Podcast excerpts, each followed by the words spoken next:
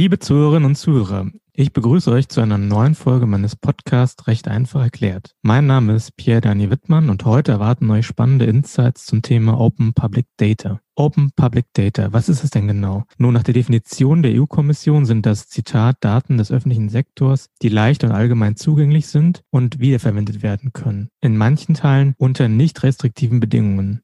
Anders ausgedrückt, Open Public Data sind die Datenschätze, die beim Bund, den Ländern und den Kommunen liegen, mit unseren Steuergeldern finanziert wurden und nur darauf warten, von uns Bürgern gehoben zu werden. Das können beispielsweise Mobilitätsdaten, Wetter- und Geodaten, Bevölkerungsstatistiken, aber auch Daten aus öffentlich finanzierter Forschung sein. Diese Datenschätze haben es wahrlich in sich. Nach einer Studie der Konrad-Adenauer-Stiftung aus April 2016 wird das wirtschaftliche Verwertungspotenzial mit Open Public Data in Deutschland auf ca. 43 Milliarden Euro jährlich geschätzt. Die EU-Kommission prognostizierte 2015 für die EU sogar ein Wertschöpfungspotenzial von 286 Milliarden Euro für das Jahr 2020. Die Bereitstellung der öffentlichen Datenschätze haben das Potenzial, innovative Dienstleistungen und neue digitale Geschäftsmodelle hervorzubringen. Nehmen wir mal das weite Feld der künstlichen Intelligenz. Um KI-Modelle erfolgreich trainieren zu können, bedarf es einer großen Menge Daten. Für die Betreiber solcher Modelle kann es entsprechend sehr interessant sein, auf die Daten des Staates zugreifen zu können.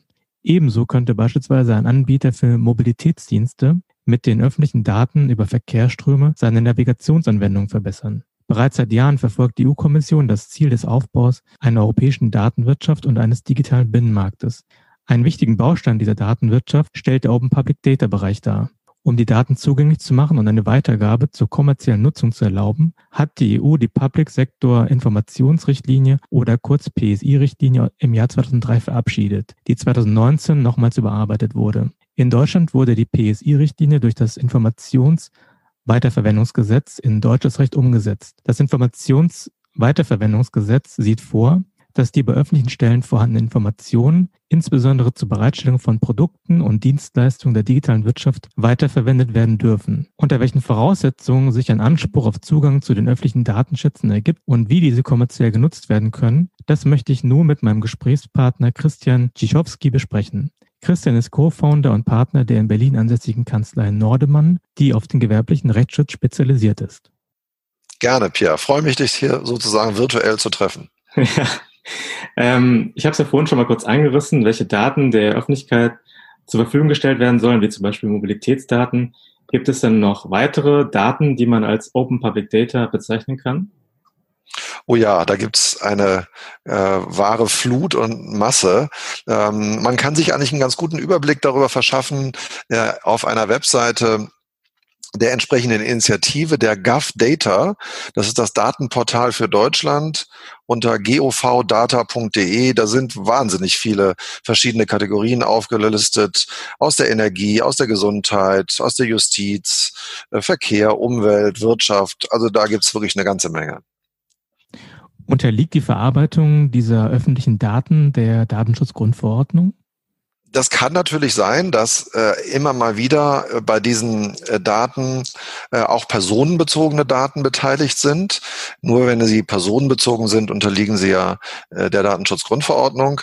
Hm, das muss aber nicht so sein äh, und es sollte auch tendenziell äh, vermieden werden, denn natürlich geht der Datenschutz ohnehin vor, ähm, so dass viele, viele dieser Daten vermutlich ohnehin nicht personenbezogene Daten sind. Also wenn man mal über irgendwelche Energieauslastungsdaten äh, nachdenkt oder ähm, über Ampeldaten und ähnliches. Das sind Daten, die keinen Personenbezug haben, dann äh, gilt auch nicht die Datenschutzgrundverordnung. Aber ansonsten, ähm, wenn mal Daten dabei sind, die Personenbezug haben, müssen, muss natürlich trotzdem der Datenschutz beachtet werden und man muss dann gegebenenfalls entweder die Daten anonymisieren oder aber entsprechende Einwilligungen einholen. Wenn ich jetzt als Unternehmer Zugang zu den öffentlichen Datenschätzen bekommen möchte, dann bedarf es ja einer Rechtsgrundlage.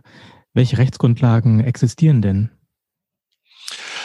Also es gibt leider eine etwas unübersichtliche Struktur dieser, ähm, dieser Informationsfreiheitsthematik, wenn ich das mal so allgemein sagen darf.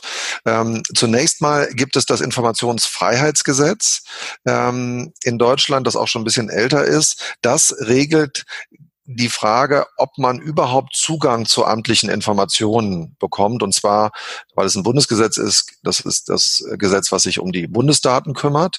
Dann gibt es entsprechende Landesgesetze, nicht in allen Ländern, aber in den meisten, äh, die sich um Landesdaten kümmern. Und dann gibt es dieses äh, schon von dir erwähnte fürchterliche Wortmonstrum Informationsweiterverwendungsgesetz. Ähm, da geht es hauptsächlich ähm, um die eben, wie das Wort schon sagt, Weiterverwendung von Daten, die man einmal rechtmäßigerweise bekommen hat. Äh, die beiden sagen wir mal, äh, Struktur, äh, gesetzlichen Regelungen bilden so das Korsett für äh, den Umgang mit öffentlichen Daten. Bekommen nur deutsche Unternehmen Zugang zu den öffentlichen Datenschätzen oder gilt das auch für ausländische Unternehmen wie beispielsweise Tesla oder Amazon? Also das Ganze basiert ja auf dem Grundgedanken, dass man sich aus öffentlichen Quellen frei unterrichten darf, steht ja schon bei uns im Grundgesetz drin als Verfassungsrecht, als Grundrecht. Ähm, und das ist ein Jedermannrecht. Äh, es ist dann nicht eingeschränkt auf Deutsche äh, oder noch gar noch weiter eingeschränkt. Insofern kann sich wirklich jeder darauf berufen. Dürfen die öffentlichen Stellen den Zugang zu den öffentlichen Datenschätzen unter bestimmten Voraussetzungen verweigern? Ja, äh, die gibt's relativ äh, umfangreicher. Das ist auch äh, Anlass für einige Kritik, dass der eine oder andere sagt, na, das ist doch ein zahnloser Tiger. Ähm, aber so einfach ist es wahrscheinlich nicht, weil man eben wie wir jetzt auch gerade in dieser Zeit ja lernen, immer wieder abwägen muss. Ähm, es gibt zum Beispiel ähm, Rechte Dritter, die betroffen sein können mache mal ein relativ banales Beispiel, da wird es einem sofort klar, ähm, wenn da mal in so einem äh, öffentlichen Datensatz irgendeine eine Abbildung von einem Mitarbeiter einer Behörde äh, dabei sein sollte, das ist jetzt nicht so wahnsinnig wahrscheinlich, aber nur als Beispiel, dann hat der natürlich ein Recht am eigenen Bild und den kann man dann nicht einfach über den Löffel barbieren und sagen, ist ja auch egal, ob du da ein Recht hast. Ähm, deswegen äh, muss man solche Rechte Dritter beachten. Also die Rechte Dritter äh, sind ganz entscheidend. Es kann aber auch ähm, Geheimhaltungsinteressen von ähm, Unternehmen sein. Ähm, es können möglicherweise auch ähm, gesetzliche Beschränkungen sein, die sich aus anderen Gesetzen ergeben. Also es gibt Einschränkungen, die man sich in jedem Einzelfall angucken muss. Wenn wir jetzt mal bei dem Beispiel bleiben mit dem Bild des Mitarbeiters in dem Datensatz, könnte man dann der öffentlichen Stelle sagen, nehmt das Bild raus und äh, gebt mir den übrigen Datensatz? Doch, doch, genau. Also das äh, im, bei so einem Beispiel sollte eigentlich die Behörde das vorher schon geklärt haben, aber ähm, äh, im Prinzip kann man das genauso machen. Also es ist immer nur äh, auf die also nur so weit, wie diese Rechte reichen, kann man damit den, den Zugang kontrollieren. Äh, wenn die Rechte geklärt sind, dann äh, äh, kann man im Übrigen nicht verhindern, als Behörde nicht verhindern, dass der Zugang gewährt wird. Wenn ich jetzt ähm, als Unternehmen mich an den öffentlichen Datenschätzen verschiedener Stellen bedienen möchte, gibt es eine zentrale Stelle, an die ich mich wenden kann? Oder muss ich bei jeder einzelnen Stelle einen Antrag stellen? Nee, leider gibt es da keinen One-Stop-Shop, ähm, denn der Hintergrund dieser äh, ganzen Konstruktion ist eigentlich, dass man möglichst einfach an die Sachen kommen sollte. Das heißt, dort, wo sie entstehen, ähm, vor Ort. Äh, also es gibt keine zentrale Stelle. Was es allerdings gibt, ist das, was ich schon ganz am Anfang kurz erwähnt hatte.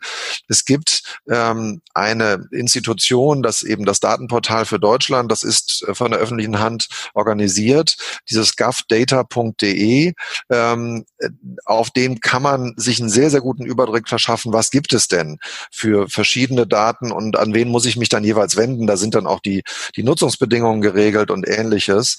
Das ist, wenn man da mal ein bisschen stöbert, äh, schon ganz interessant, was es da gibt, aber es gibt sicherlich noch wie heißt es immer so schön, Room for Improvement. Also da kann noch viel, viel mehr passieren. Aber sind schon Zehntausende von Datensätzen sind da schon enthalten mit weiteren Hinweisen, wie man äh, an die Datensätze kommt. Jetzt gibt es ja ähm, in verschiedenen Ländern Open Data Gesetze und äh, nach diesen Gesetzen werden die Länder verpflichtet, äh, von sich aus öffentliche Daten frei zugänglich zu machen. Ergibt sich denn aus diesen Gesetzen auch eine Informationsbereitstellungspflicht?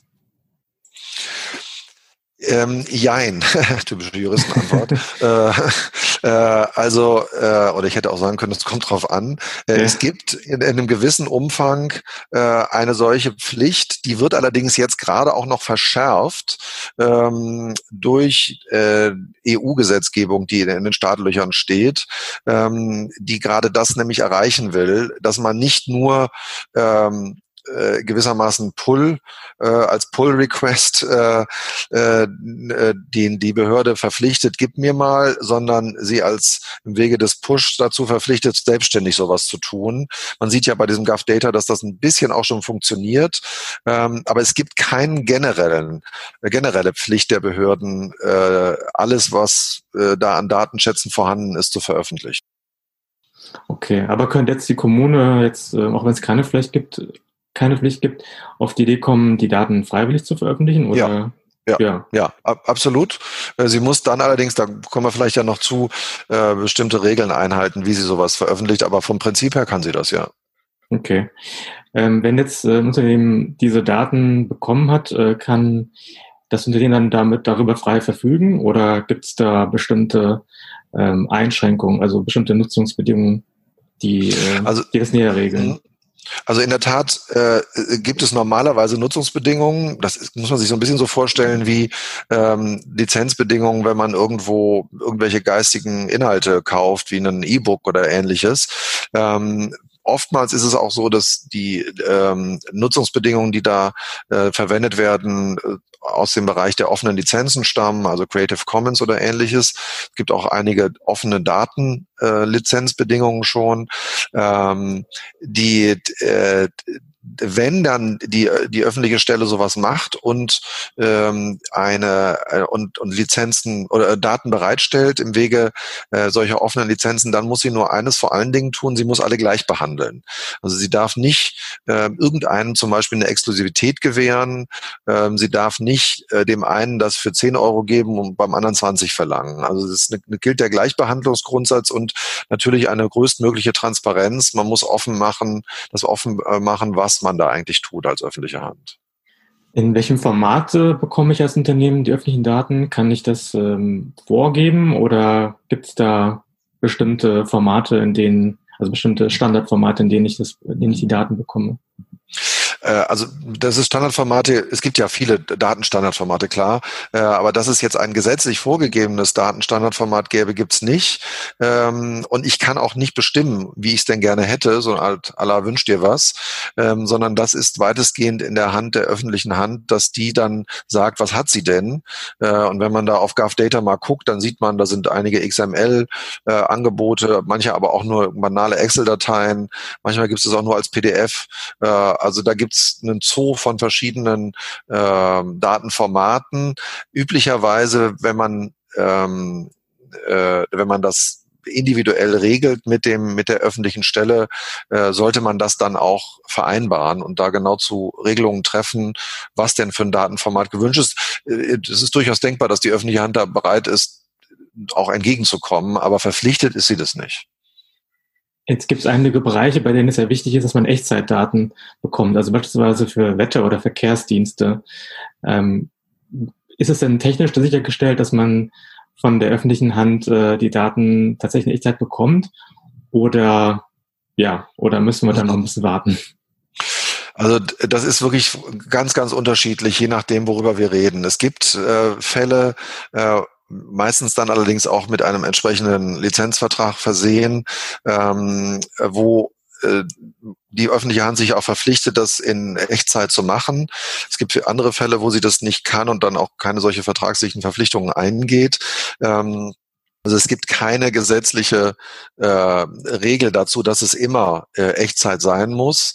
Ähm, aber ähm, auch da gilt, wenn man mit der öffentlichen Hand redet und in äh, oft ist, sind das ja dann auch so Konsortien, die miteinander sprechen, äh, ist da einiges möglich. Das ist übrigens auch etwas, was die ähm, EU-Kommission jetzt im Zuge dieser neuen Governance-Strategie, die sie für Open Data hat, äh, angeht. Sie will vor allen Dingen auf der technischen Ebene die den Austausch verbessern. Äh, wird ja immer davon gesprochen, diese Datensätze zu heben und das hängt halt maßgeblich natürlich äh, momentan auch an technischen Restriktionen, wie du jetzt gerade zum Beispiel gesagt hast mit der mit der mit der Schnelligkeit.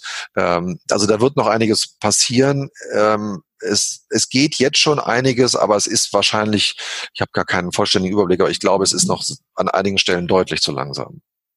Gerade von der Data Governance Strategie sprichst. Es gibt ja aktuell auf EU-Ebene auch eine, eine entstehende Data Governance Verordnung. Was äh, kannst du uns denn darüber berichten? Ja, die ist in der Tat äh, brandneu. Am 25.11. hat ähm, die, äh, die, hat die, Kommiss die EU-Kommission, in, insbesondere Frau Verstager, sie, sie vorgestellt. Ähm, ich hatte jetzt noch nicht Gelegenheit, da vertiefst in dieses, diesen äh, Gesetzestext reinzusehen, aber es ist, äh, so wie ich es höre, eine, eine genau wie du sagst, auch eine verstärkte äh, Verpflichtung der öffentlichen Hand, noch mehr in diesen Bereich zu investieren. Äh, es ist vor allen Dingen eine, sind, sind vor allen Dingen Regeln, äh, die die öffentliche Hand verpflichtet, verpflichten, mehr in die technische Ausgestaltung äh, zu investieren und dort äh, auch mehr möglich zu machen, Interoperabilität, Schnittstellen und so weiter. Das ist ja oftmals hakt's dann ja im Detail, sage ich mal. Ähm, und äh, im, im Grunde genommen ist es eine Weiterentwicklung dieses schon am Anfang ja erklärten ähm, Regelungskonzeptes mit diesem Informationsfreiheitsgesetz und dem Informationsweiterverwendungsgesetz äh, nochmal ein wenig mit mehr Nachdruck äh, und mit mehr Verpflichtungen für die öffentliche Hand versehen, äh, die öffentlichen Daten auch äh, in die in die breite Masse zu bringen. Aber ähm, das ist bis jetzt noch ein, ein Entwurf. Also wir sind da noch nicht, äh, es ist noch nicht verabschiedet und ich vermute mal, das wird auch noch weit ins nächste Jahr hinein diskutiert werden. Wie sieht's denn bei dir aktuell in der in deiner Kanzlei aus? Habt ihr da äh, spannende Mandate in dem Bereich Open Public Data? Also ich äh, darf natürlich als Anwalt nicht über Details sprechen mit äh, wegen der äh, Verschwiegenheit, aber was ich schon sagen kann und feststelle ist, dass ich in den letzten fünf Jahren ungefähr ähm, dieser Bereich deutlich erweitert hat ähm, und man auch merkt, dass verstärkt Beratungsbedarf gerade bei äh, der zur Verfügungstellung von solchen Daten, vor allen Dingen im nicht personenbezogenen Bereich, besteht. Wir machen relativ viele Vertragsberatung, ähm, sowohl für die öffentliche Hand als auch für Unternehmen, die sich in solche Verträge hineinbegeben. Ähm, und ich habe zwei größere Projekte gerade aktuell auf dem Tisch, einer im Energiedatenbereich und einer im, im Verkehrsdatenbereich, wo so Konsortien versuchen, sich zu organisieren, um ein neues IT-System in dem Zusammenhang anzubieten. Äh, und das ist schon sehr spannend, muss ich sagen. Und das, ähm, macht Spaß zu sehen, dass da im Grunde genommen so ein Stück weit ein neues Rechtsgebiet entsteht, ähm, so an der Schnittstelle zwischen Datenschutzrecht und auch geistigem Eigentumsrecht. Das ist etwas, was völlig neu ist. Datenrecht als solches gab es vorher nicht. Super. Ähm, ja, ganz, ganz herzlichen Dank an dich, äh, Christian, für das Interview. Hat Dank echt Spaß gemacht. ähm, auch. Ja, ähm, wenn ihr, liebe Zuhörerinnen und Zuhörer, mehr zu dem Thema erfahren möchtet oder ganz aktuell in einem Open Public Data Projekt drinsteckt und äh, Fragen an einen Experten stellen möchtet, dann könnt ihr euch gerne mit Christian auf LinkedIn vernetzen. Wenn euch diese Folge gefallen hat, dann freue ich mich wie immer auf euer Feedback und auch darauf, dass ihr meinen mein Podcast abonniert. Und ähm, ja, wenn, wenn ihr sonst ein rechtliches Thema habt, das euch momentan umtreibt und zu dem, zu dem ihr gerne eine Podcast-Folge hören möchtet, dann schreibt mir auch sehr gerne auf LinkedIn.